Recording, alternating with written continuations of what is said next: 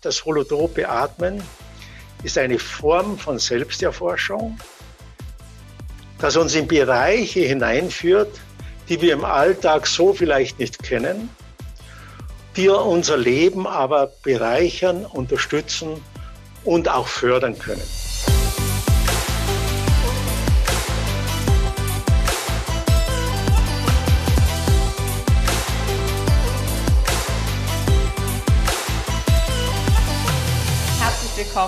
Einer neuen Episode der Gedankendealer, deinem Format rund um das Dealen zu den Themen Business, Spiritualität, Persönlichkeitsentwicklung und vor allem Menschen und Dingen, die mhm. die Welt ein Stück weit besser machen. Mhm. Mein Name ist Julie. Ich freue mich riesig auf meinen heutigen Gast, Dr. Silvester Walch. Ich freue mich so sehr, dass er da ist. Und mhm. für diejenigen von euch, die ihn noch nicht kennen, werde ich ihn euch kurz vorstellen. Dr. Silvester Walch hat Psychologie, Psychiatrie und Philosophie studiert und ist psychologischer Psychotherapeut. Er ist Lehrtherapeut für integrative Therapie und integrative Gestalttherapie. Er ist Begründer und Gesamtleiter der Curricula für transpersonale Psychotherapie und holotropes Atmen sowie körperbezogene Psychotherapie. Und Silvester leitete viele Jahre stationäre psychotherapeutische Einrichtungen und hat an verschiedenen Universitäten gelehrt. Er hat zig Bücher veröffentlicht, die werden wir alle in die Show Notes packen, ich kann sie mhm. nur empfehlen. Und er verfügt über eine langjährige Meditationspraxis und entwickelte einen kulturübergreifenden psychospirituellen Weg, in dem seelische Heilung und geistige Praxis verbunden werden. Er ist Ehrenvorsitzender des IHTP und Ehrenbürger von New Orleans.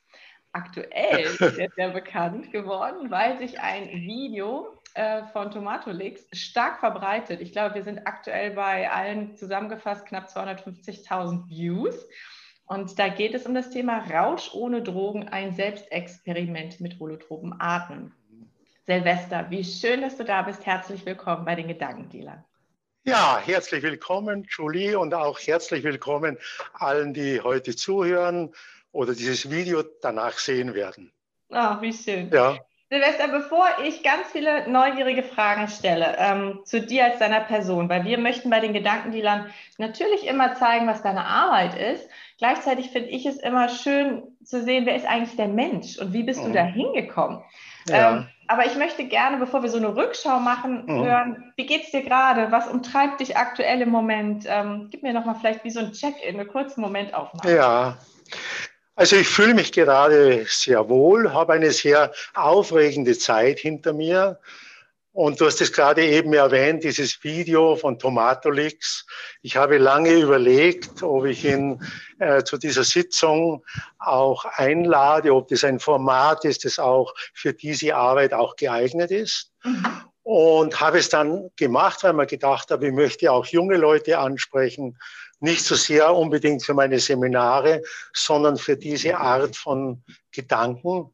Und äh, war jetzt sehr aufgeregt, weil ich dieses Medium in, in dieser Weise nicht gekannt habe wie viel Resonanz das hervorgerufen hat. Ich habe gestern eine Meldung äh, bekommen, dass es äh, mittlerweile auf sechs Plattformen gezeigt wird oh. und über 370.000 Aufrufe inzwischen hat. Mhm. Und natürlich ist es so, wenn so ein 15-minütiger Clip gezeigt wird, dass vieles nicht äh, dargestellt werden kann in der mhm. Kürze der Zeit. Und da bin ich dann immer natürlich am Überlegen, was äh, ist noch wichtig an Kommentaren hinzuzufügen, vielleicht auch mal ein Live-Forum zu machen, um Fragen zu beantworten. Und das ist das, was mich gerade augenblicklich beschäftigt. Ansonsten arbeite ich gerade an einem neuen Buch. Das wird Befreiung des Selbst heißen, und zwar auf verschiedenen Ebenen. Einerseits auf einer personalen Ebene, dann auch auf einer spirituellen Ebene und bereite mich gerade auch auf ein holotropes Retreat vor, mhm. das ich vom 1. bis 12. September geben werde. Und da werden wir intensiv äh, miteinander die Atemsitzungen äh, bestreiten und auch Einsichten in unser Leben und in unsere und in die Welt bekommen. Ja, das ist, was mich im Augenblick beschäftigt. Vielleicht noch privat. Äh, wir wollten am Samstag nach Nizza in Urlaub fahren für eine Woche. Mhm. Und leider musste ich das gestern Abend stornieren, weil dort die Inzidenzzahlen sehr hoch gegangen sind und außer am Strand muss man überall Maske tragen und es ist dann gerade für einen Urlaub nicht, nicht angenehm und so habe ich mich entschieden oder meine, wir haben uns entschieden, äh, dort nicht hinzufahren, sondern zu Hause zu bleiben, aber doch eine Woche schön Urlaub zu machen, um mich ein bisschen von den äh, Strapazen der vergangenen Monate auch erholen zu können. Okay, schön. Ja. Wie, wie machst du das dann, wenn du Urlaub machst? Ähm, gehst du dann, du bist aktuell in einem Arbeitszimmer, würde ich jetzt mal unterstellen. Ich bin jetzt im Arbeitszimmer. ja, äh, ich kann sehr schnell und sehr gut abschalten, wenn ich Urlaub mache. Und normalerweise, wenn ich dann im Auto sitze, äh, nach zwei Stunden bin ich in einer anderen Welt. Gott sei mhm. Dank habe ich diese Fähigkeit. Und wir haben noch in München eine Wohnung. Wir werden nach München fahren. Diese Wohnung ist erst fünf Jahre alt. Und von daher ist vieles von meiner Vergangenheit dort nicht, so dass ich mich frei fühlen kann und offen fühlen kann. Und von dort werden wir Ausflüge machen an den Chiemsee und an den Tegernsee und so weiter, mhm. Radfahren. Mhm. Und, äh, und ich glaube schon, dass wir das ein wenig ersetzen können, was wir jetzt aufgegeben haben. Das hört sich ganz, ganz toll an. Und ja. du hast gerade schon das Wort Vergangenheit ja. angesprochen. Äh, auch ich glaube, so in dieser Vorstellung wird sehr schnell deutlich, was für ein äh, Erfahrungshorizont du mitbringst, äh, ganz unabhängig jetzt mal gesprochen von deiner Kompetenz. Mich macht total neugierig, wie bist du da hingekommen? Also vielleicht so kleinen, ähm, ja, so einen kleinen Rückblick zum kleinen Silvester. So. Ja, genau. Ähm, ist es das, was du immer werden wolltest? Ähm, wie ist es dann weitergegangen? Wann waren deine ersten Berührungen mit der Psychologie, insbesondere der Transpersonalen? Mhm. Ähm, Stanislav Grof hat eine wichtige Rolle. Ja, genau. Vielleicht kannst du uns da kurz ein bisschen mitnehmen und dabei auch ein bisschen begrifflich erläutern, was sich dahinter verbirgt für diejenigen, die in dieser Welt gar nicht zu Hause sind. Ja, genau. Ja, wenn ich heutzutage zurückblicke, erfüllt mir das äh, auch mit einem Gefühl, äh, viel Gnade erlebt zu haben und empfangen zu haben. Und bin sehr dankbar darüber, über meinen Weg. Ähm, ich bin in einer sehr einfachen Familie groß geworden. Mein Vater war Kraftfahrer, Kraftfahrzeugmechaniker, meine Mutter Lebensmittelverkäuferin. Meine Mutter Sudetendeutsche ist damals nach Berchtesgaden geflüchtet und ich bin die ersten Jahre in einer Baracke groß geworden, in einer Flüchtlingsbaracke, wo wir äh, zu dritt in einem halben Raum sozusagen die ersten vier Jahre verbracht haben. Mhm. Das löst in mir zunächst ein Gefühl, auch wenn ich dran denke, von Geborgenheit aus. Mhm. Also die ganze Familie war zusammen, viele Leute sonst herum noch, aber auch von einer gewissen inneren Enge. Mhm. Und ich habe mich sehr, sehr gefreut, als wir dann, als ich vier war, umgezogen sind in eine Zweizimmerwohnung. Meine Schwester ist dann auch auf die Welt gekommen und wir haben dann zu viert bis zu meinem 16. Lebensjahr auch äh, dort äh, verbracht. Ähm, und äh, Später bekam ich dann auch noch ein kleines eigenes Kellerzimmer dazu, das zwar etwas feucht war, aber ich war für mich dort auch, konnte alleine sein. Und mit 18 sind wir dann äh, in ein Haus auch gezogen. Also mal so vom, vom, vom örtlichen her. Alles in Berchtesgaden mhm. in Bayern, mhm. angrenzend an Salzburg. Mhm. Jetzt, jetzt war es so, dass in meiner Familie natürlich es wenig Bücher gab. Es gab die Bildzeitung, es gab Jerry Cotton-Romane, Kriminalromane etc. Und sehr früh in, erwacht in mir schon der Wunsch, mehr lesen zu wollen und äh, mehr wissen zu wollen und mehr erkennen zu wollen. Und da bin ich auch schon als sechs-, siebenjähriger dann auch in Bibliotheken zu Fuß, oft vier Kilometer gegangen und habe mir dann auch äh, Bücher ausgeliehen. Mhm. Und ähm, meine Eltern waren sehr jung und äh, äh, als sie geheiratet haben oder als ich zur Welt kam, mein, meine Mutter war 19, mein Vater war 20.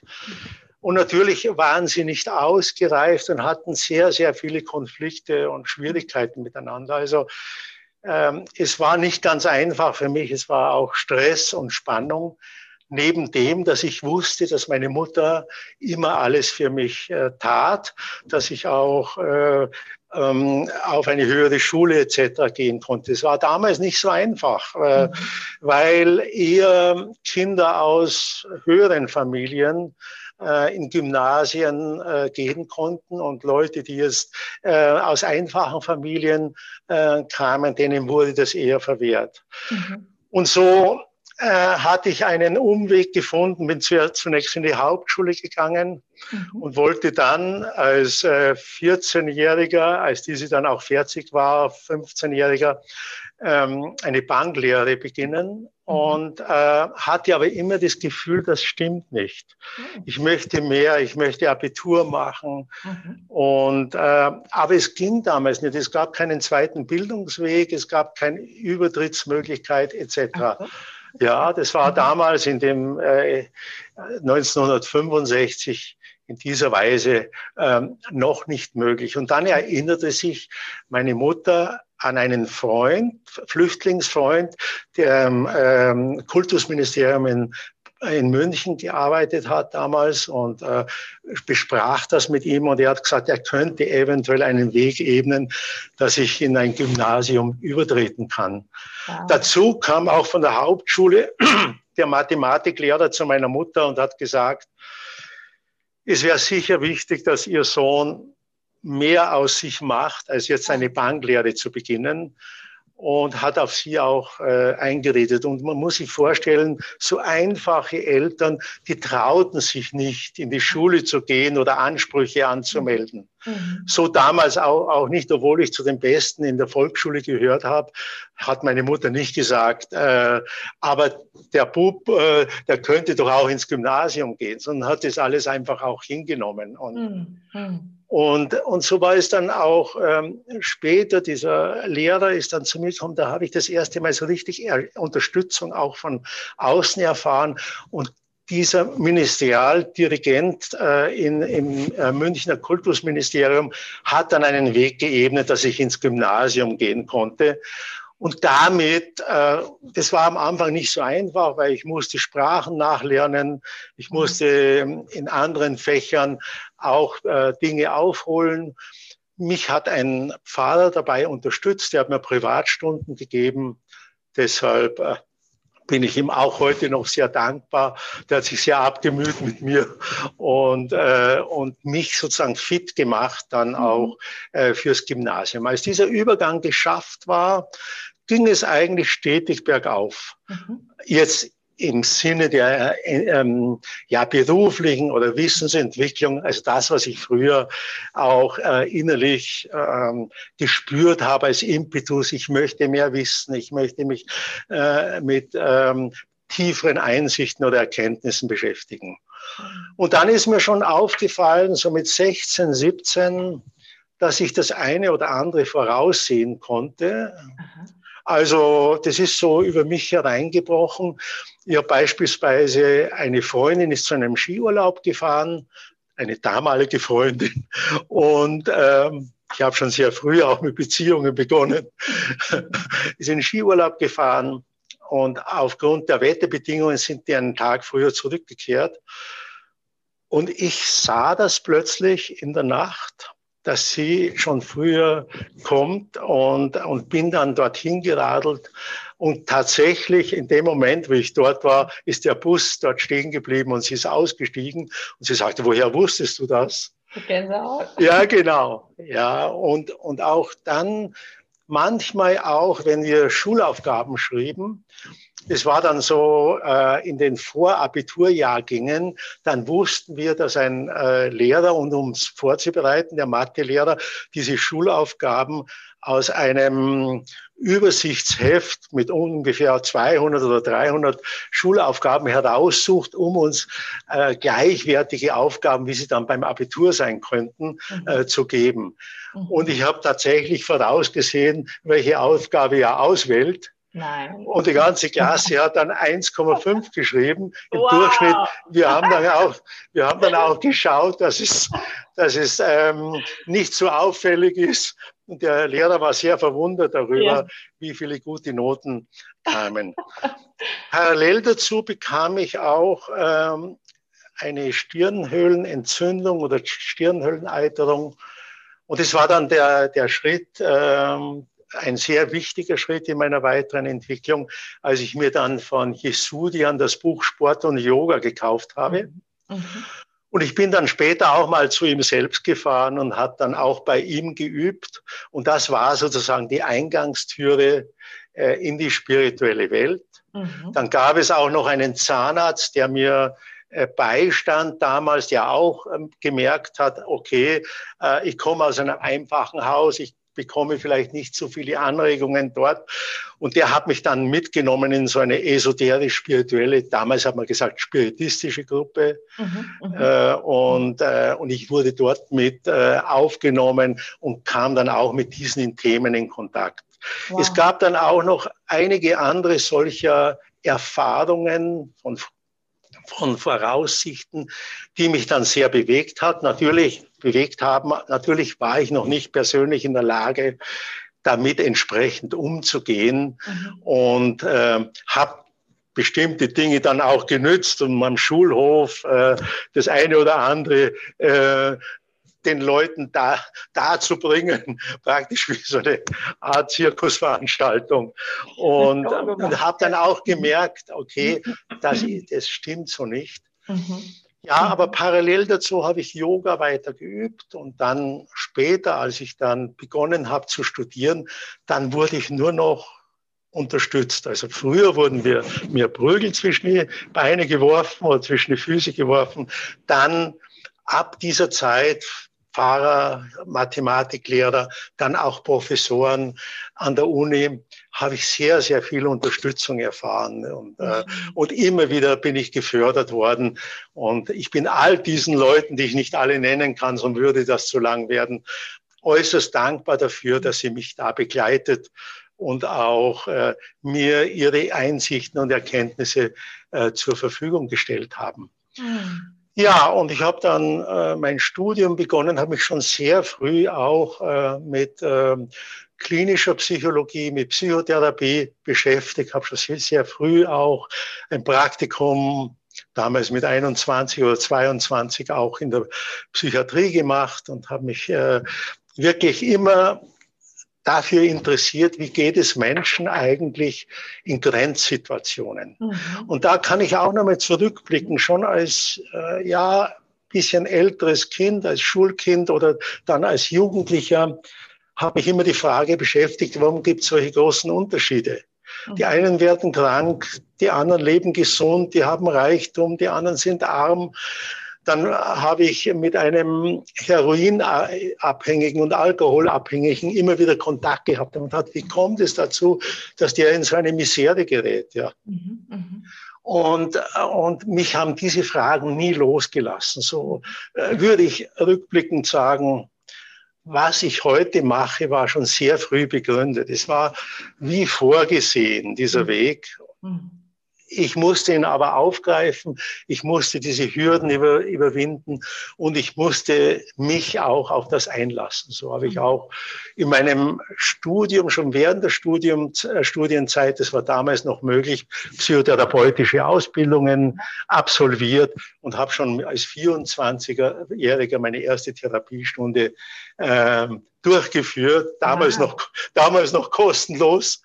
Bin dann auch später, bin dann auch später schon mit 28 als einer der jüngsten überhaupt im deutschsprachigen Raum Lehrtherapeut geworden. Und wie gesagt, durch, durch viel Unterstützung von Professoren, von Lehrtherapeuten, mhm. von Leuten, die in mir etwas gesehen haben, was ich vielleicht so gar nicht wahrgenommen habe. Mhm. Und ähm, ja, und es war äh, wirklich sehr, sehr, sehr wichtig und sehr, sehr gut. Habe dann, und das ist auch sehr interessant, wenn ich es äh, im Rückblick heute anschaue, schon eine freiberufliche Praxis gegründet, noch bevor ich mein Studium abgeschlossen hatte. Mhm. mhm. Hatte dann auch promoviert mit 28, 29, aber hatte da schon eine laufende äh, psychotherapeutische Praxis, durch die ich auch mein Studium äh, mit verdient habe. Ich habe immer drei Tage an der Dissertation geschrieben und drei Tage therapeutisch gearbeitet. Und, ähm, und dann rief bei mir ein äh, Chefarzt von einer psychiatrischen Klinik an, auf Empfehlung von einem Professor, bei dem ich äh, ähm, promoviert habe dann, und habe mich gefragt, ob ich nicht an die Psychiatrie kommen möchte, um dort eine psychotherapeutische Station mit aufzubauen und psychotherapeutisch zu arbeiten. Mhm. Dann habe ich meine gut gehende Praxis äh, niedergelegt und bin dann nach Vorarlberg äh, gezogen, damals schon mit meiner zukünftigen Frau, die aus Vorarlberg stammte auch und, äh, und habe dort ähm, meine äh, psychiatrischen Erfahrungen auch jetzt, die ich schon während des Studiums gesammelt habe, auch nochmal in die Tat umsetzen können habe psychotherapeutisch mit äh, psychotischen Menschen gearbeitet mhm. und habe da tiefe Einblicke auch in das innere Geschehen bekommen. Mhm. Auch dort hatte ich plötzlich wieder, vielleicht darf ich das kurz schildern, an einem Pfingstsonntag eine Erfahrung, die mich fast umgehauen hat und die dann meinen Weg in die transpersonale Psychologie weiter geebnet hat. Plötzlich am Frühstückstisch höre ich einen Hilferuf einer Patientin in mir, und dann sage ich zu einer, meiner Frau, ich habe zwar frei gehabt, äh, ich muss schon in die äh, Psychiatrie fahren. Und komme dorthin, das war eine Frau, die ich behandelt habe, die ihre zwei Kinder umgebracht hat und die ihren Mann schwer verletzt hat in einem psychotischen Zustand und die dort auf der geschlossenen Anstalt, äh, in, der, in der geschlossenen Abteilung äh, damals ihr Zimmer hatte und sie hat gebeten, dass sie zur Messe gehen kann. Und sie wurde von einem Pfleger in die Kirche begleitet und dann auch wieder zurück. Und während des Rückgangs war äh, am Gang ein Fenster offen und da hat sie sich rausgestürzt. Und äh, weil sie ihre Kinder gehört hat, äh, dass die Kinder sie rufen.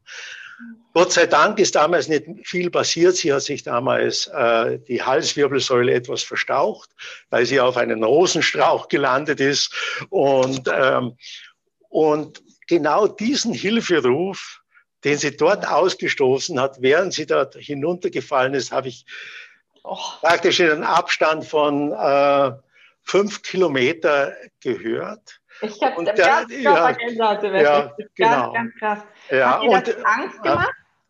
Nein, äh, ich, ich, war, ähm, ich, bin, ich war schon durch die Jugendzeit ein bisschen damit vertraut und ich konnte schon etwas damit umgehen.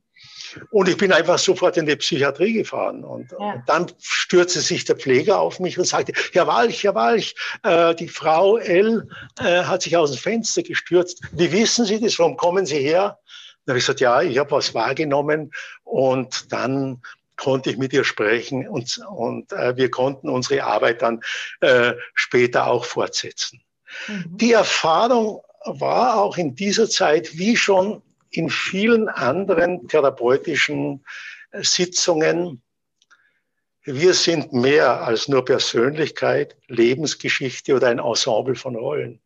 Mhm. Unser Bewusstsein ist weiter, ist umfassender und greift tiefer, als wir im Alltagsbewusstsein auch ähm, normalerweise wahrnehmen können. Mhm. Und, und ich habe mir gedacht, ich möchte gern diese Erfahrung in meine therapeutische Arbeitsweise mit aufnehmen und habe begonnen, nach Möglichkeiten zu suchen, äh, wie das denn möglich sein kann, wie, wie, wie das auch realisierbar sein kann. Mhm und welche Perspektive ich damit habe. Mhm. Und, äh, und dann jetzt parallel dazu kam ein Anruf von einem Geschäftsführer einer Klinikvereinigung. Äh, und er hat mich gefragt, ob ich nicht Lust hätte, ein Krankenhaus, ein psychotherapeutisches Krankenhaus aufzubauen, dieses psychotherapeutische Krankenhaus ähm, hat 84 Patienten, 45 Angestellte. Es war früher Lungenfachkrankenhaus und ich soll es umwidmen, infrastrukturell, wie inhaltlich, wie konzeptionell, wie personell. Mhm. Es war eine Riesenaufgabe. Ich war damals 32 Jahre alt.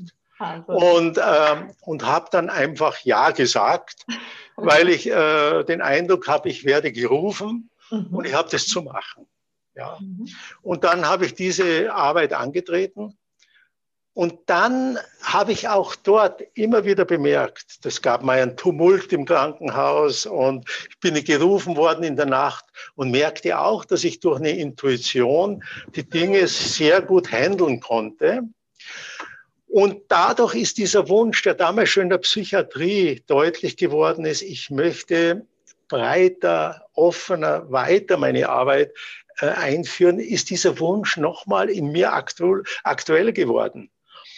Und, und dann, ich habe immer neben dieser Leitertätigkeit, Krankenhausleitertätigkeit, auch noch freiberuflich als Ausbilder für Psychotherapie weiter, äh, weitergearbeitet. Dann hatte ich ein Ausbildungswochenende in Fuschel am See bei Salzburg, weiß ich heute noch ganz genau. Mhm. Das, das, war 1984.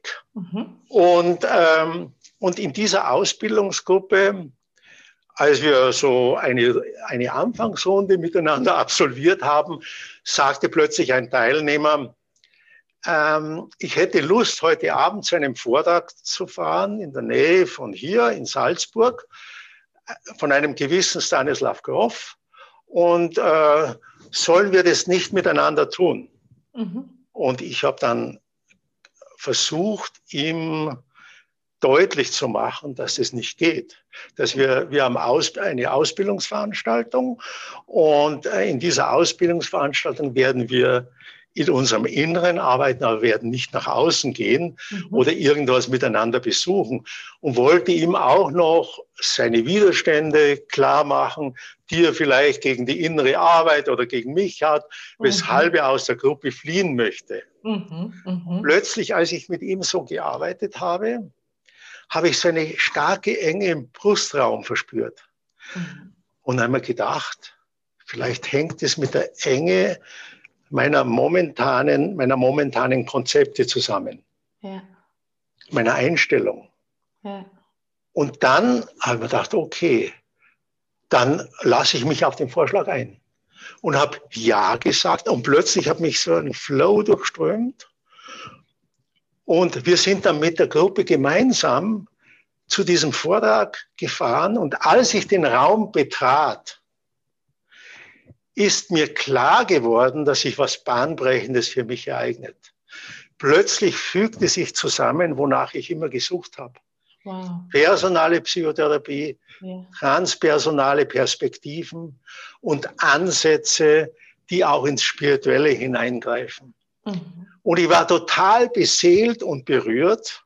Und das war der Beginn, diese Begegnung mit Stanislav Grof, dass ich dann auch später die Ausbildung äh, bei ihm auch äh, absolviert habe und auch in diesem Bereich jetzt äh, mit Seminarangeboten, aber auch inhaltlich, auch äh, theoretisch an diesem Thema weitergearbeitet habe. Und wow. interessanterweise, dieser Ausbildungskandidat, der diese Frage gestellt hat, sollen wir nicht zum Vortrag fahren? Ja. Der fand den Vortrag außerordentlich langweilig und hat nie mehr, nie mehr, nie mehr, nie mehr etwas mit dieser Sache zu tun gehabt. Oh. Also er hat sich nie mehr damit beschäftigt. Es ging um dich. Es, es, ja, war sozusagen der Ermitt Übermittler des Rufes oder der Botschaft. Mhm, mh, mh. Und dann nahm das Ganze seinen Lauf. Das war die Initialzündung für mich. Aber wichtig ist dabei, ich musste damit einverstanden sein. Es wurde mir vorbereitet, aber ich musste meinen Widerstand überwinden. Ich musste meine Konzepte loslassen. Mhm. Ich musste innerlich für mich entscheiden, mhm. dass ich diesen Schritt mache. Mhm. Dafür war der Weg vorbereitet. Mhm. Aber ohne mein Zutun wäre es nicht gegangen. Ja, ja. Und vor allem, was ich ganz elementar finde, ist, du musstest das in dir wahrnehmen können. Mhm. Mhm. So.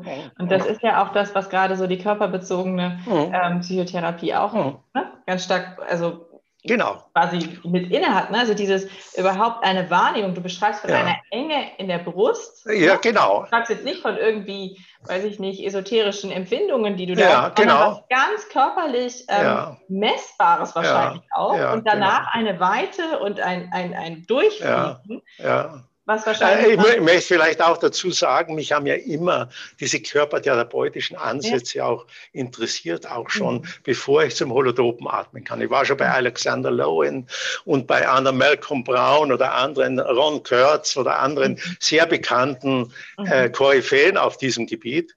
Und ähm, und ich, ich war schon, also mein Körperspürsinn, mein Körperbewusstsein hat sich im Laufe meiner eigenen therapeutischen Arbeit und auch diese Erfahrungen in diesen unterschiedlichen Seminaren, körperbezogenen Seminaren, auch schon verfeinert. Und dadurch konnte ich das natürlich leichter, ja. leichter auch äh, spüren und ernst nehmen. Ja. Und ich finde dich da sehr mutig, ja. Mhm. Also äh, alles, was du beschreibst, mhm. äh, ich glaube, da wirst du mir zustimmen, wenn ich sage, das können wir ja alle. Ja, ja. Nur ähm, viele erlauben sich das auch. Ja, genau. Und ja. gerade wenn, wenn du so teilst, wo du herkommst, ja. finde ich dich da als sehr, sehr mutig. Ja, ja. Ähm, also ich glaube schon, ich bin zwar ein Mensch, der auch immer wieder mal sich unsicher fühlt, auch aus dieser Vergangenheit heraus, äh, vielleicht auch mal ängstlich fühlt, aber mich hält es nicht davor ab, diese Schritte zu machen. Ja. Das, was ich spüre und wahrnehme, auch dann durchzuführen. So war es auch, als ich dann gemerkt habe, aus diesem, dieser ersten Begegnung heraus, er wuchs mehr und mehr. Und ich begann dann auch Seminare anzubieten und ich wusste, dass das mein Weg sein wird. Und ich bin dann, obwohl die Zeit im Krankenhaus sehr schön war und ich äh, auch meine Leitungsfunktion, glaube ich, sehr gut durchgeführt habe, ähm, und auch die Therapeuten, die dort waren, die habe ich ja alle selber ausgesucht. Wir hatten sehr gute Beziehungen miteinander, ein wunderbares Team. Bin ich dennoch wieder auch nach einem Feuerlauf, wo mir das klar geworden ist, mhm. dass ich jetzt eine andere Aufgabe habe, zu dem Geschäftsführer gegangen. Er hat gesagt, das hat nichts mit Ihnen zu tun. Ich fühle mich auch sehr wohl im Krankenhaus, aber ich habe eine andere Aufgabe. Ich werde meinen, äh, meine, meine, äh, meinen Job hier jetzt dann äh, zum nächsten Kündigungstermin auch aufgeben. Wow. Und, und er hat zu mir gesagt, ähm, Herr Walch, ich weiß, Sie möchten vielleicht ein bisschen aus diesem Tagesgeschäft raus. Ich kann Ihnen anbieten, für drei Krankenhäuser zuständig zu sein, nicht mehr im Tagesgeschäft zu sein, sondern dort auch die Konzepte zu machen oder auch die Leute einzustellen, das Ganze zu überblicken. Ich hätte ein Gehalt bekommen, mit dem hätte ich lebenlang ausgesorgt gehabt, auch mit dem dann verbundenen späteren Rentenbeiträgen. Und ich habe gesagt, mir geht's gar nicht um das, mir geht's nicht ums Geld, mir geht's mhm. nicht um, um irgendein Renommee, sondern ich spüre, ich habe eine andere Aufgabe und ich musste sie machen. Und wir haben ein tolles Abschiedsfest dann gemacht. Mhm. Der wusste, er kann mich da nicht mehr aufhalten. Mhm. Und, und dann habe ich meine meiste Zeit, ich habe zwar immer noch als Ausbilder für Psychotherapie, auch als Supervisor, auch andere Krankenhäuser beraten, auch hin und wieder mal ein Führungskräfteseminar, äh, haben mich Leute eingeladen und ähm, dann durchgeführt. Aber im Zentrum meiner Tätigkeit stand dann immer auch äh, die Arbeit mit ver veränderten Bewusstseinszuständen, inhaltlich, seminartechnisch und konzeptionell. Mhm. Und ich habe mich bis heute nicht mehr äh, losgelassen. Mhm, mhm, also das ist schon, äh, und, und weil du das vorher gesagt hast, äh, noch äh, mit dem mutig, ja, ich bin dankbar, dass ich die Kraft hatte, durch meine Ängste, auch durchzugehen mhm. und das zu tun, was mir, so scheint es im Nachhinein, aufgetragen wurde. Mhm. Mhm. Ich könnte da noch etliche Beispiele erzählen, aber, aber wir wollen ja dann auch äh, äh, auf deine Fragen eingehen, ja. auch wie mein erstes Buch entstanden ist und so. Da ja. gab es auch ähm, viele solcher Erfahrungen rundherum. Vielleicht, vielen, vielen Dank für, Ja. das, für das ganze Teilen, Silvester. Vielleicht Ja. machen wir nochmal ein Follow-up dann auch mit deinem Ja, ja, ja, Ich das glaube- ist ja. mhm. Ich glaube, da kommt auch so viel zusammen. Ne? Mhm. Also auch was du beschreibst von deiner Begeisterung, deiner Leidenschaft, du hast von Grenzerfahrungen gesprochen. Ja. Und du bist einfach äh, diesem inneren Ruf, bist Mhm. du gefolgt. Ne? Ich hatte dir ja auch ähm, Ja. gesagt, dass ich auch Heldenreisen leite. Ne? Ja, genau, genau. Da, inneren da Ruf. geht's ja drüber. Ja, das Abenteuer, das zu spüren und sich eben auch, du sagst, Ja. den, den Widerständen und den Ängsten zu stellen und ähm, was Neues entstehen zu lassen. Habe ich übrigens, habe ich übrigens vom Begründer der Heldenreisen, ähm, habe ich auch ein, ja, bei Paul Rebellion habe ich auch ein, äh, ein Seminar mitgemacht. Ach, Ja. Silvester.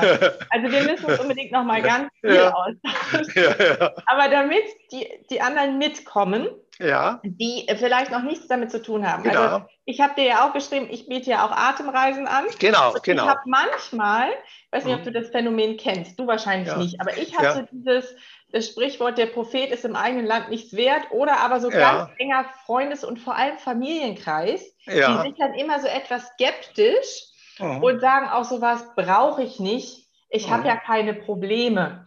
ja, Ähm, und, wenn, und wenn sie dann doch sich trauen, mich zu fragen, was denn da passiert, dann Mhm. ist, ist eine sehr große Skepsis.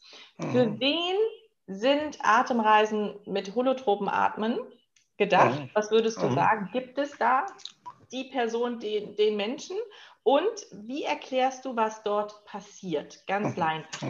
Ja, ich glaube, jeder und jede, die daran interessiert ist, sich selbst tiefer zu verstehen, Mhm.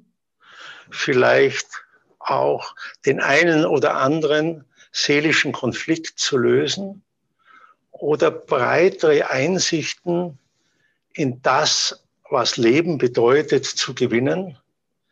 Für die oder den ist holotropes Atmen grundsätzlich geeignet. Also für alle Menschen, die sich mit sich selbst auseinandersetzen wollen und tiefer gehen wollen und mehr von sich selbst erfahren wollen. Selbsterfahrung. Ja, es ist Selbsterfahrung. Jetzt, äh, um vielleicht ein bisschen deutlich zu machen, was, äh, wie holotropes Atmen geschieht, können wir es äh, vielleicht etwas differenzieren von normalen, gesprächsorientierten Selbsterfahrungsverfahren. Mhm. Also es gibt ja ähm, Angebote, die auch in diese Richtung gehen, in denen sich Menschen darüber austauschen können, über ihr Leben austauschen können, über sich se selbst sprechen können, über ihre Gefühle sprechen können. Und das Ganze findet in einem normalen Alltagsbewusstsein über das Gespräch statt. Mhm. Und wir wissen, dass es auch sehr heilsam ist. Viele gesprächsorientierte Psychotherapien haben schon etlichen Menschen eine äh, starke Unterstützung gegeben und auch weitergeholfen, weil Menschen dann oft sagen, okay, es war so schön, mal akzeptiert zu werden, Gesehen, äh, genau. mal gesehen zu werden und über mich selber sprechen zu können. Mhm. Das holotrope Atmen geht etwas tiefer und ist etwas intensiver als so gesprächsorientierte ähm, Selbsterforschung. Und zwar versuchen wir mit äh, mehreren Elementen Menschen in einen Zustand zu bringen, wo sie in tiefere Schichten der Seele vordringen können und wo das Bewusstsein sich über die normalen Grenzen des Alltags hinaus erweitert. Dazu gehört das schnellere Atmen. Mhm. Die Menschen liegen auf dem Rücken, wenn ich ein Seminar durchführe.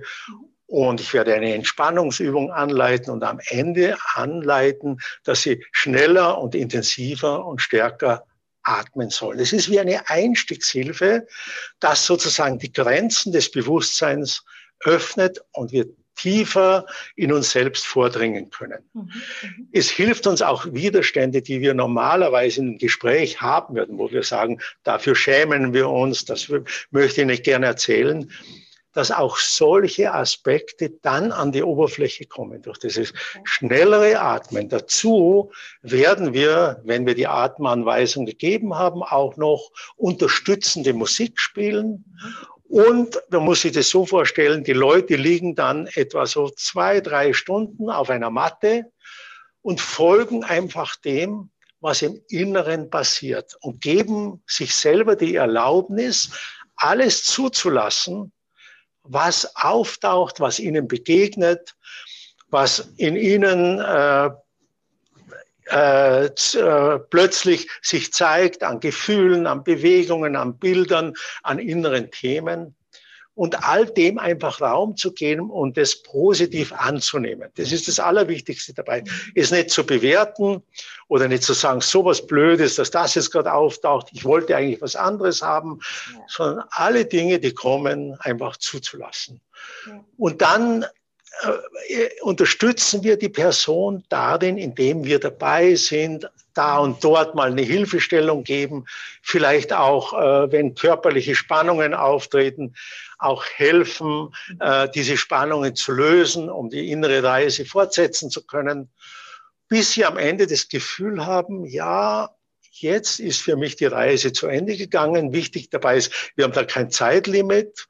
Es kann auch mal vier Stunden dauern, kann auch mal fünf Stunden dauern. Wir warten so lange, bis jeder in der Gruppe sein organisches Ende erreicht hat.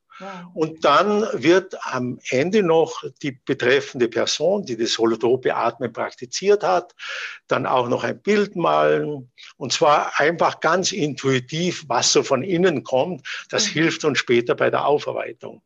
Und dann in späteren Sitzungen werden wir dann auch äh, darüber sprechen, was jemand in der Zeit erlebt und erfahren hat und was das für seinen Alltag auch bedeuten kann. Mhm, mhm. Und es können in solchen holotropen Atemsitzungen ganz unterschiedliche Aspekte an die Oberfläche kommen. Einmal, wie ich gesagt habe, dass jemand konfrontiert ist, vielleicht mit lebensgeschichtlichen Themen. Mhm. Jemand wurde vielleicht in früher Kindheit geschlagen oder ähm, hat wenig Wärme oder Geborgenheit erlebt. Und dann kann es sein, dass beim holotropen Atmen diese Szenen von damals nochmal an die Oberfläche kommen, jemand das nochmal erlebt und, und innerlich durcherlebt und verarbeitet. Mhm. Und dabei helfen wir dann auch, indem mhm. wir, wenn jetzt jemand ähm, Geborgenheit braucht, dass wir jemand in den Arm nehmen oder wenn jemand seine Wut ausdrücken möchte, dass wir Widerstand geben, sodass die Wut deutlich werden kann. So können diese tiefgreifenden seelischen Verletzungen auch verarbeitet werden und heilen Mhm. weil diese Arbeit nicht nur über das Gespräch läuft oder über den Kopf läuft, sondern auch die Gefühle und der Körper mit seinen inneren Empfindungen vollkommen mit einbezogen ist. Mhm, mhm. Dann gibt es natürlich auch auf einer anderen Ebene die Möglichkeit, über das, was ich vorher gesprochen habe, dass das Bewusstsein sich so erweitert, dass jemand vielleicht das eine oder andere sehen kann, was sich später ereignet. Oder dass sich jemand in einem anderen Kulturkreis aufhält und äh, plötzlich in Afrika mit Trommelspielern in einer äh, Gemeinschaft sitzt und, äh, und ein Ritual innerlich vollzieht, was gerade dort vollzogen wird.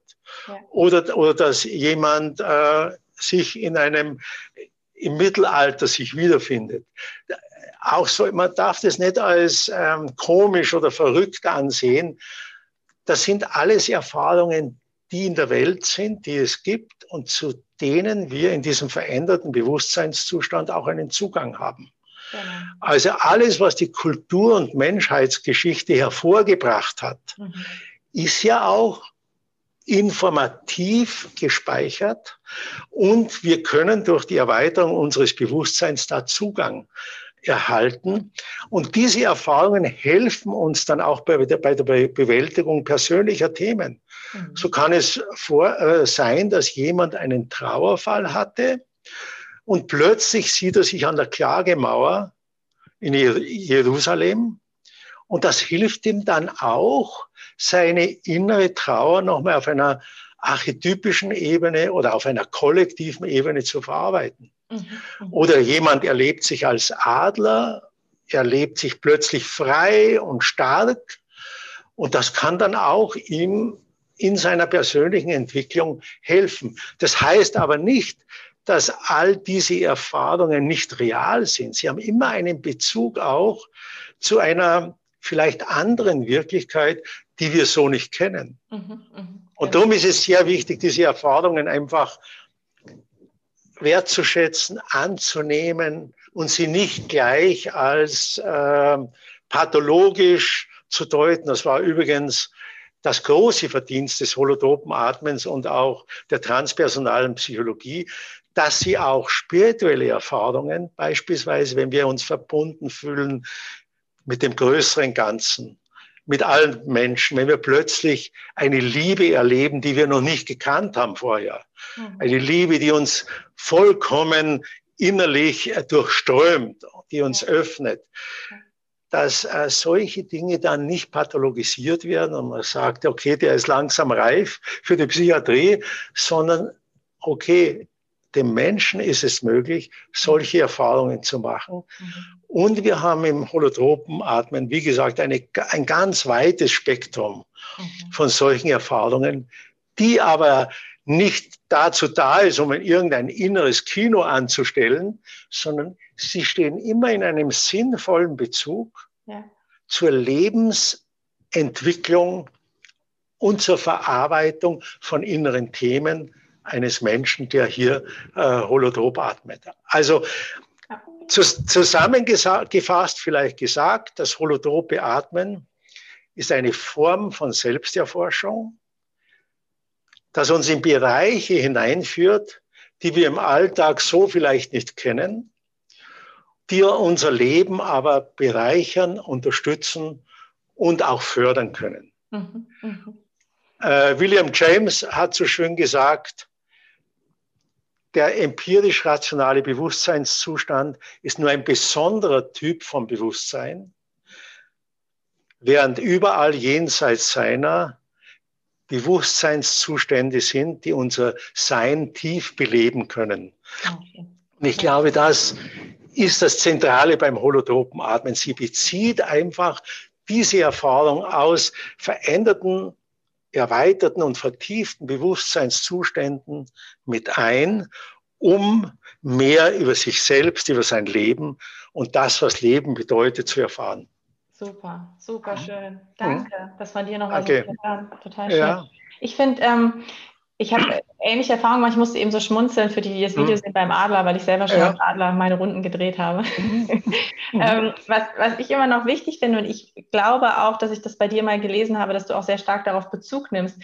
Ähm, manchmal habe ich äh, Teilnehmerinnen und Teilnehmer, die Angst bekommen, wenn ich sage, dir werden Dinge quasi zugänglich gemacht, ja. die im Unbewussten sind. Dass sie dann mhm. Sorge haben, oh Gott, das ist ja mit einem Grund da unten, das will ich ja gar nicht, dass das hochkommt. Ja, genau. Ich glaube, was so schön ist, ist so wie du es beschreibst, ist, dass durch diesen Zugang, mhm. also wir sonst immer versuchen rein kognitiv, mhm. rational alles zu verstehen, genau. aber mhm. die Dinge, die du gerade angesprochen hast, finden ja eben im impliziten Gedächtnis, im, genau. im System statt. Genau. Dadurch, dass sich hier etwas ähm, zeigen kann, mhm. verliert es so diesen Drang, sich immer wieder reinszenieren zu müssen. Genau, genau. Und und was, was ich so als, als Beruhigung vielleicht mhm. mitnehme, ja. das ist, glaube ich, der Punkt, den du auch ähm, immer mit benennst, ist, dass du wie so eine innere Instanz in dir hast, mhm. die genau weiß, was jetzt für mhm. dich dran ist.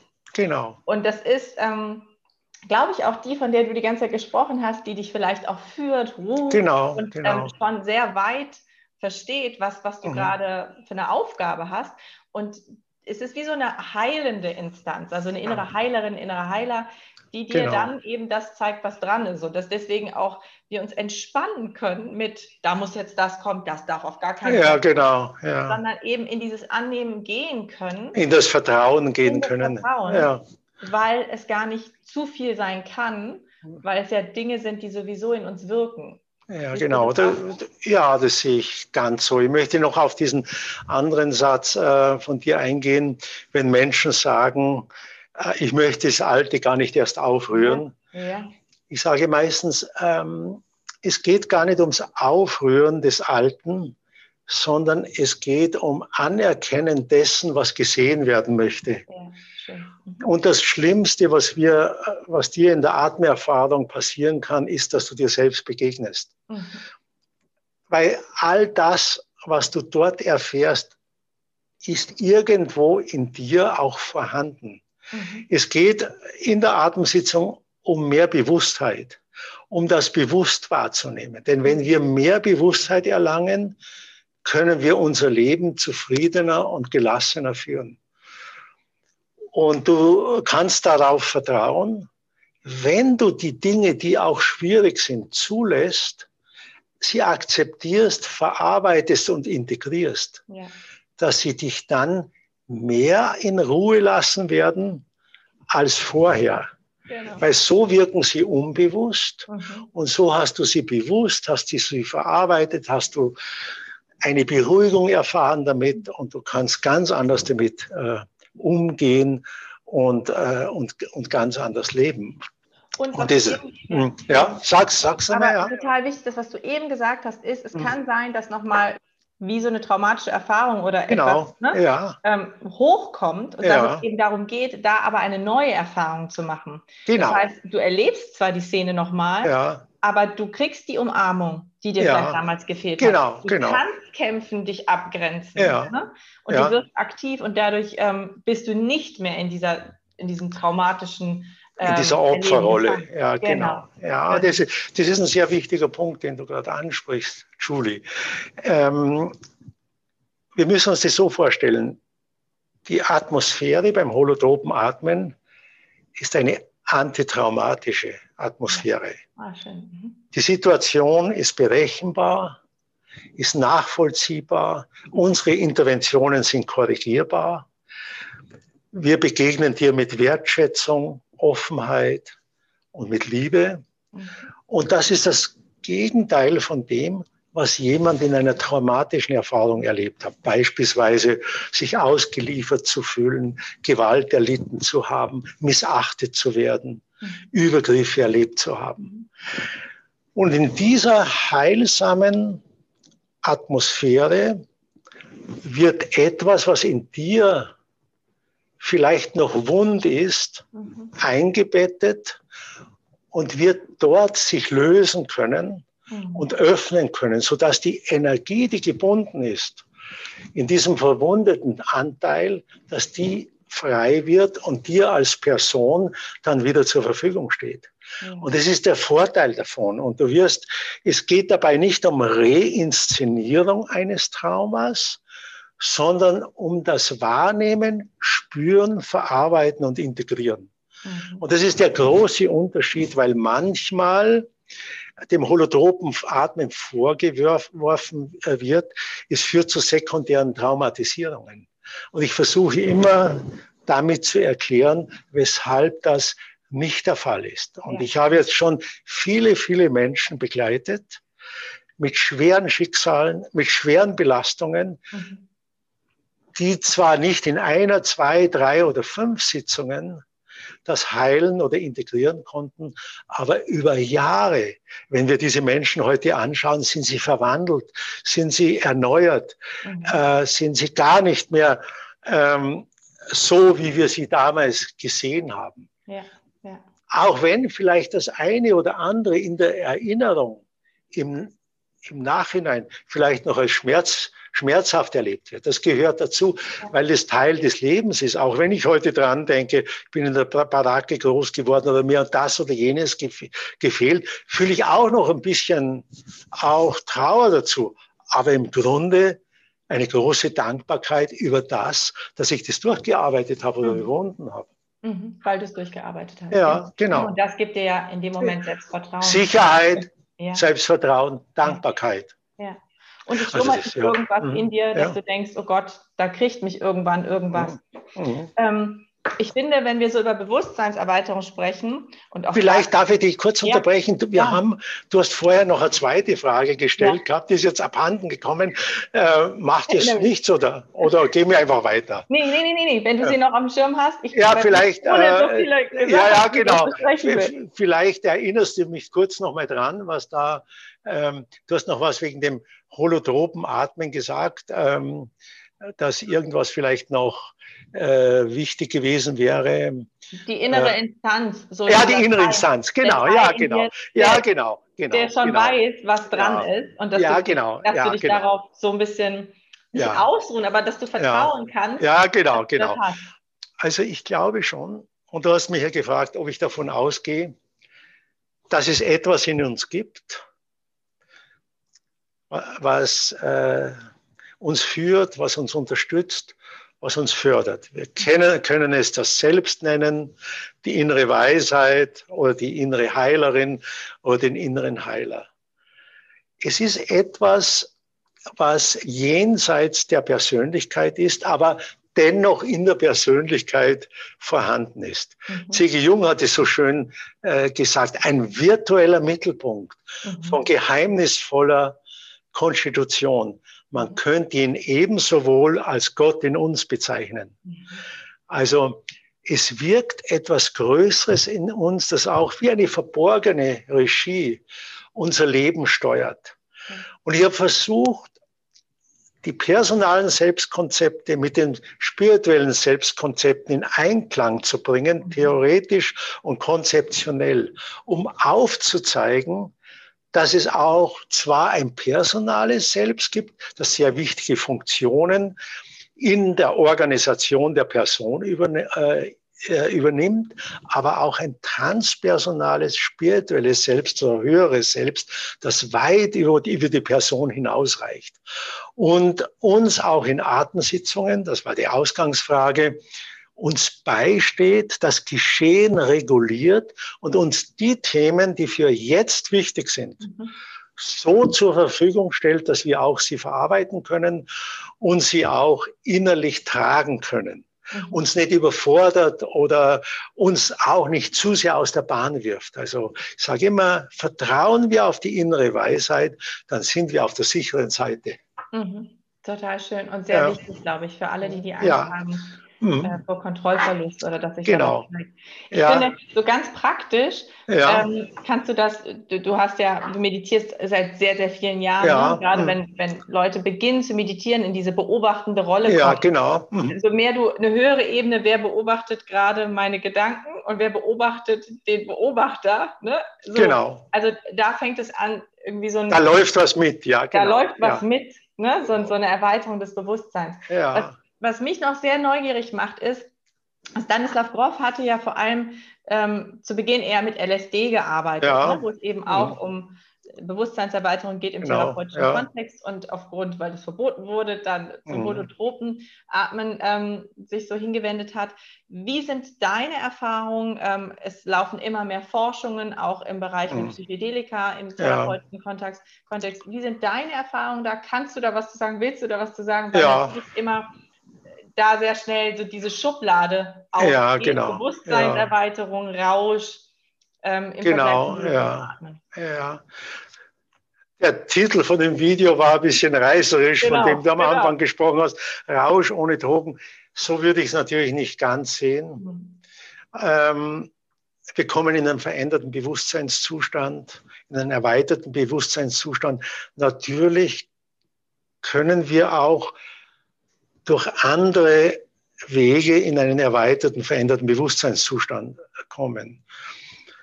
Ein Weg ist dabei die Unterstützung durch Substanzen, ja, äh, wie äh, Pilze oder auch LSD oder Vescalin etc. Natürlich äh, werde ich manchmal auch gefragt, ich angerufen, Silvester, wir haben alles vorbereitet, wir haben äh, die Pillen, die sind rein, komm zu uns, begleite uns und unterstütze mhm. uns. Äh, du brauchst nichts besorgen, wir haben alles für dich aufbereitet. Ja? Mhm. Ich sage immer wieder Nein dazu, aus mehreren Gründen. Das eine ist natürlich nach wie vor das Legalitätsproblem. Mhm. Wenn ich jemand begleite auf seinem inneren Weg oder auf seinem therapeutischen oder ich sage heutzutage psychospirituellen Weg, mhm. dann möchte ich unabhängig davon sein, dass, äh, dass ich darauf angewiesen bin, dass der nichts davon erzählt. Mhm. Weil wenn der irgendwo erzählen würde, wir haben mit LSD gearbeitet, dann könnte es sein, dass ich einen Verfahren am Hals habe. Also ich möchte nicht mich abhängig machen, dass jemand über das, was wir machen oder was wir durchführen, schweigt. Das ist der eine Punkt. Es gibt aber noch einen inhaltlichen Punkt, weshalb ich Nein sage, weil ich glaube, dass die Höhe der Dosis auch die Intensität der Erfahrung äh, vorgibt und somit auch manchmal zu Überforderungen führen kann, weil damit auch ein bisschen diese innere Weisheit mhm. ausgeschaltet werden könnte. Das ist für meine Vermutung. Mhm. Mhm. Weil die Substanz das Geschehen zu stark übernimmt. Mhm. Die Länge, die Intensität und auch ähm, die Erfahrung dessen, dass jemand dann auch weiß, ich kann jetzt gar nicht zurück, ich muss jetzt so lange dabei bleiben, wie die Substanz es mir vorgibt. Mhm. Und da sind ein paar Einschränkungen damit verbunden, dass ich heute sage, ich bin mit dem holotropen Atmen vollauf zufrieden. Ja. Oder auch mit dem vertikalen Atmen, was ich in der Corona-Pandemie entwickelt habe, bin ich vollauf zufrieden. Und ich möchte nicht in einen Bereich dann hineingehen, indem ich darauf angewiesen bin, dass äh, die Teilnehmer nichts davon erzählen ja. oder Stillschweigen bewahren. Und zweitens, in denen ich nicht sicher sein kann, mhm. ob Menschen die Erfahrungen auch innerlich verarbeiten können, mhm. die sie dort machen. Mhm. Das ist der Hintergrund. Mhm. Natürlich weiß ich, ich kenne auch die Sub Arbeit mit Substanz aus eigener Erfahrung, dass sie, äh, dass diese ähm, Arbeit auch Türen öffnen kann, das Bewusstsein erweitern kann. Und wir müssen dankbar sein, dass es diese Möglichkeiten gibt und dass es auch diese Forschungen rund um diese Möglichkeiten gibt, mhm. weil sie uns Einsichten auch vermitteln, die unser, unser Arbeiten auch mit leichter machen und auch mit fördern. Und von daher dankbar auch diesen Wegen gegenüber. Aber das andere waren meine Gründe, weshalb ich es selber nicht als Begleiter durchführen werde. Das ist total nachvollziehbar. Vielen mhm. Dank, dass du das nochmal so, mhm. so ähm, erläutert hast, finde ich sehr wichtig. Mhm.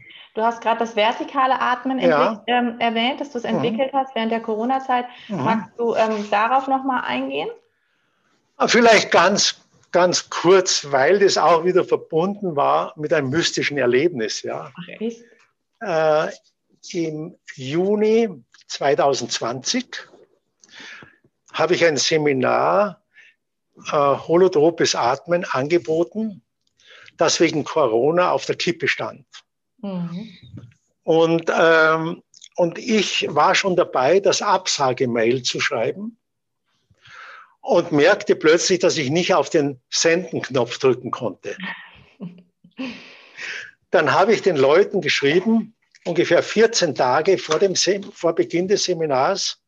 Ich wollte gerade das Seminar absagen, aber ich konnte nicht auf den Senden-Knopf drücken. Gebt mir noch ein paar Tage Zeit, bevor ich euch endgültig Bescheid gebe. Mhm.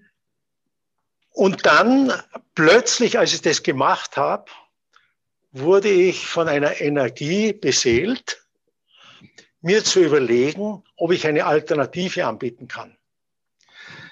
Dann habe ich zwei Blätter Papier vor mich auf den Schreibtisch gelegt und, äh, und, und habe auf der linken Seite geschrieben, was kann ich, bei, was kann ich durch die Corona-Pandemie nicht durchführen? Mhm.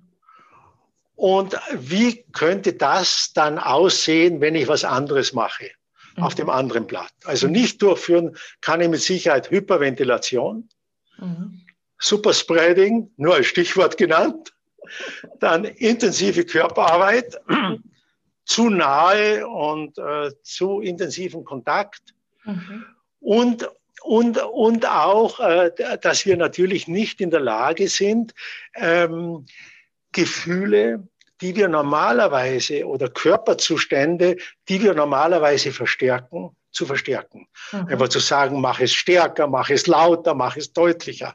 Okay. Ist, ja, genau. Das sind drei Dinge, die wir nicht machen können. Mhm. Und dann habe ich äh, auf dem anderen Zettel, Zettel geschrieben, die Hyperventilation kann ich ersetzen durch ein ruhiges, tiefes Atmen. Mhm.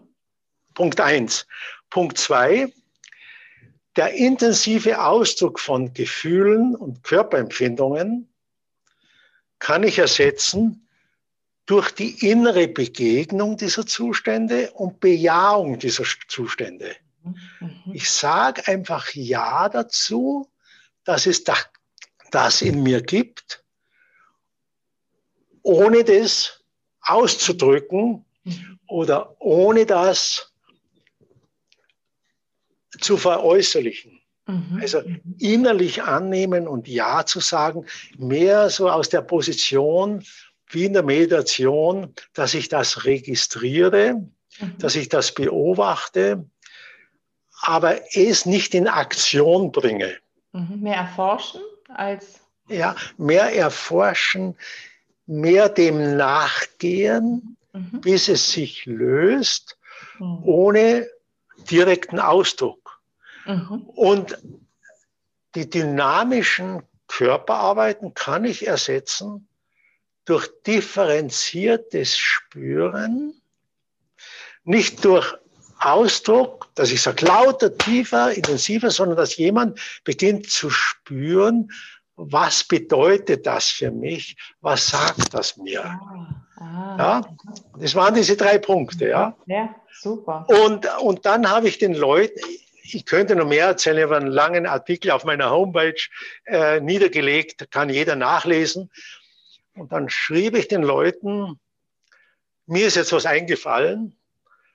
Und, und interessanterweise haben mir parallel dazu, zu diesem Prozess, zwei, drei Leute geschrieben, dir wird doch was anderes einfallen als das holotrope Atmen, sodass wir miteinander äh, gut atmen können, auch auf der Matte. Okay, das war hiermit geboren und geschehen. Ich habe eine Bestätigung innerlich bekommen, indem es mich so durchrieselt hat. Und dann habe ich ausgeschrieben und habe mir vorgestellt, okay, wenn Sie nicht mehr wie 16 anmelden, aber es sollten auch 16 sein, wäre super. Und ich habe den, den Leuten geschrieben, passt auf, ich habe keine Erfahrung damit. Ich habe das gerade im Moment erfunden. Ich habe selber nicht ausprobiert und noch nicht mit anderen. Ich kann euch gar nichts versprechen. Mhm. Wenn ihr euch auf das Risiko einlassen wollt, ansonsten könnt ihr kostenfrei stornieren oder auch ähm, das holotrope Atmen zum späteren Zeitpunkt machen. Mhm. Tatsächlich kam dann eine Gruppe mit 16 zusammen. Wow. Und, äh, und es waren gute Erfahrungen und ich habe dann auch im Herbst das ein paar Mal gemacht, auch heuer ein paar Mal gemacht und habe am Ende herausgefunden, dass es wahrscheinlich nicht nur dabei bleiben wird, dass ich es in der Corona-Zeit durchgeführt habe, sondern dass ich einmal im Jahr ein Seminar dazu anbieten werde, weil die Leute mir gesagt haben, für mich war es sehr schön, dass es diesmal nicht so laut im Raum war. Mhm. Mhm. Ich konnte mich mehr auf mich konzentrieren. Dadurch, dass ich nicht ausagiert habe, meine Gefühle oder meine Bewegungen oder das, was im Körper kam, konnte ich mehr an die Entstehung oder die Wurzel dessen, was mir begegnet ist, herankommen. Mhm, mh. Und ich konnte viel differenzierter mich wahrnehmen. Mhm. Habe inzwischen sieben Seminare in dieser Weise durchgeführt, durchaus mit ermutigenden Rückmeldungen und mit vielen Anfragen, dass ich es doch weitermachen sollte auch. Ich liebe das holotrope Atmen nach wie vor mit ganzem Herzen und wird, das wird meine Hauptarbeit bleiben.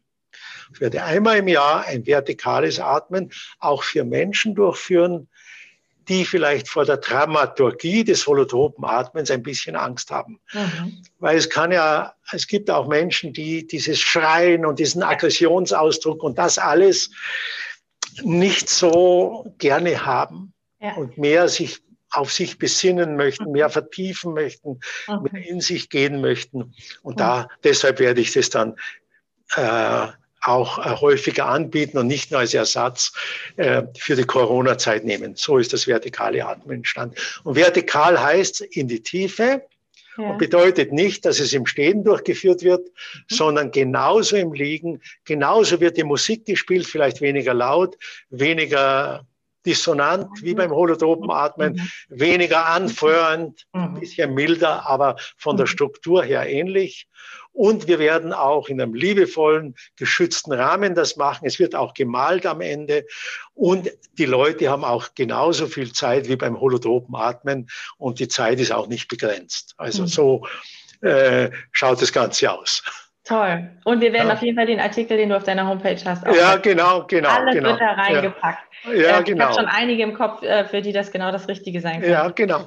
Silvester, was ist mit deiner eigenen Selbsterfahrung? Wann hast du das letzte Mal geatmet oder ähm, wie, was machst du, um da selber für dich also, Selbsterfahrung genießen? Also ich habe ich natürlich sehr viel Eigentherapie, sehr viel Selbsterfahrung. Ich habe sehr vieles ausprobiert in Gruppen über viele Jahre gemacht. Jetzt natürlich durch die intensive Tätigkeit äh, mache ich jetzt nichts Spezielles, aber mhm ich verfolge nach wie vor intensiv oder gehe einen spirituellen Weg. Meine täglichen Übungen, Austausch mit spirituellen Freunden, mit meiner Frau, die auch diesen Weg mit mir geht.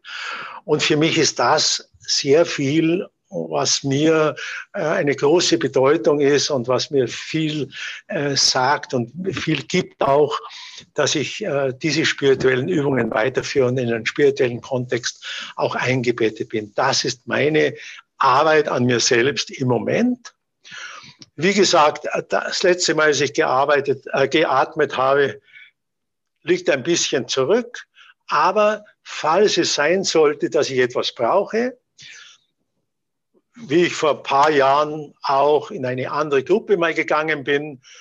Es ist natürlich ein bisschen schwierig, weil ich sehr bekannt bin, hier anonym irgendwo aufzutreten und nicht eine Sonderbehandlung zu haben, sondern ähm, auch, auch als ich mal eine Kur hatte ja. vor einigen Jahren ähm, oder eine äh, Kur besuchte, war es so, dass ich dort die zuständige Psychologin für einige Gespräche aufgesucht habe. Also ich bin da sehr offen und bereit und ich bin auch gerne Klient, wenn es sein muss. Also so sieht es im Augenblick aus bei mir. Ja, ja wahrscheinlich äh, werden alle ganz nervös. Ich, ähm, ja. Wenn du mal in Berlin bist, spontan Lust hast mit deiner Frau, kommst du zu unserem Arte-Workshop. Ja, genau. Eine Sonderbehandlung, genau. Silvester. Ja, genau, genau. Ich, ich, werde ja, ich habe ja immer wieder an der SFU Vorträge gehalten. In, in Berlin und ich werde, äh, die letzten sind abgesagt worden durch Corona und ich werde wieder mal bei einem Vortrag sein, dann äh, wahrscheinlich nächst, nächstes Jahr. An der dann SFU. meldest du dich bitte. Ja, genau. Ich genau. habe so viele Dinge noch, die ich dich fragen ja. wollen würde. Und mhm. ich fand den Austausch sehr, sehr schön, sehr inspirierend, mhm. sehr berührend. Und ähm, ich danke dir sehr für deine Zeit. Und ähm, vor allem für deine Arbeit und mhm. dass du deinem Ruf und deiner Aufgabe so folgst. Das ist sehr schön zu sehen. Vielen Dank ja. dafür, Silvester. Da, danke. Ich möchte mich auch nochmal herzlich bedanken. Es war ein wunderbares Gespräch. Und, und wie gesagt, ich bin jetzt mittlerweile 71, da kommt viel zusammen.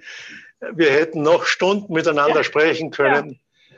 Vielleicht werden wir das eine oder andere mal nachholen. Aber äh, nochmal auch an alle, die das hören oder sehen alles Gute für euch und für euren inneren Weg. Dankeschön. Danke. Dann nochmal ganz kurz von mir auch schön, dass du eingeschaltet ja. hast, zugehört hast, angesehen hast. Äh, wenn du Fragen hast, dann äh, wir verlinken auch die Kontaktdaten von Silvester. Gerade wird er überhäuft, weil ja. er ein YouTube-Star geworden ist, aber Schau dir alles an. Ähm, auch die Bücher werden wir verlinken und auch die ja. Artikel. Ja. Und ähm, wenn es dir gefallen hat, lass gerne ein Like da und äh, leite es. Ja, genau. Ihr schickt ja? mir einen Link zu, wenn ihr es fertig habt, wenn ja? ihr es fertig habt und ich stelle es auf meine Homepage. Oh wow, Silvester. Schön. Das mache ich gerne, ja. Oh, und, und, ich werde auch äh, meine Leute informieren. Ich habe auch eine größere Datenbank. Also, wow, also, wow. Schickt mir es einfach zu. Toll. Es sind ganz viele meiner äh, Kolleginnen und Kollegen oft bei dir. Ich glaube, ich ähm, komme da auch nicht drum herum, auch mal ja. persönlich dir auf jeden Fall zu Ja, begegnen. sehr schön. Würde mich sehr freuen. Also, ja. also immer daran denken, es ist so, dass die Seminare natürlich einige Monate vorher ausgebucht ja. sind. Ja, ja. Ist genau. halt, äh, mir tut es dann selber immer leid, wenn ich jemanden absagen muss. Aber ich so, muss es auch halt, ein bisschen regulieren, ja, genau. So ist es halt. So ja. Es. Hm. Dann ganz herzlichen Dank. Liebe Danke. Grüße von alle, die zuhören, zugeschaut haben, hier von uns beiden. Ähm, mhm. Und ähm, bis zur nächsten Gedankendealer-Episode. Bis zum nächsten Mal. Tschüss. Ciao.